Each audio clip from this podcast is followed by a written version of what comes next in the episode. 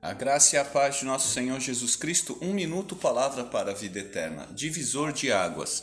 Gênesis 1, 6. Depois disse Deus: haja entre as águas um firmamento que separe águas de águas. O livro de Gênesis diz que no início Deus criou os céus e a terra, e esse foi o primeiro divisor de águas na Bíblia, a criação. O que antes não existia passou a existir. Deus deu início à nossa existência. Assim, um divisor de águas pode ser também entendido como um ponto de virada ou mudança no jogo. Um outro exemplo de divisor de águas é o literal, uma montanha ou qualquer linha que separe a direção para onde correm as águas pluviais ou águas das chuvas. Gênesis 1, 9. Disse Deus: Ajuntem-se num só lugar as águas que estão debaixo do céu e apareça a parte seca, e assim foi. Hoje eu quero pensar no meu nascimento.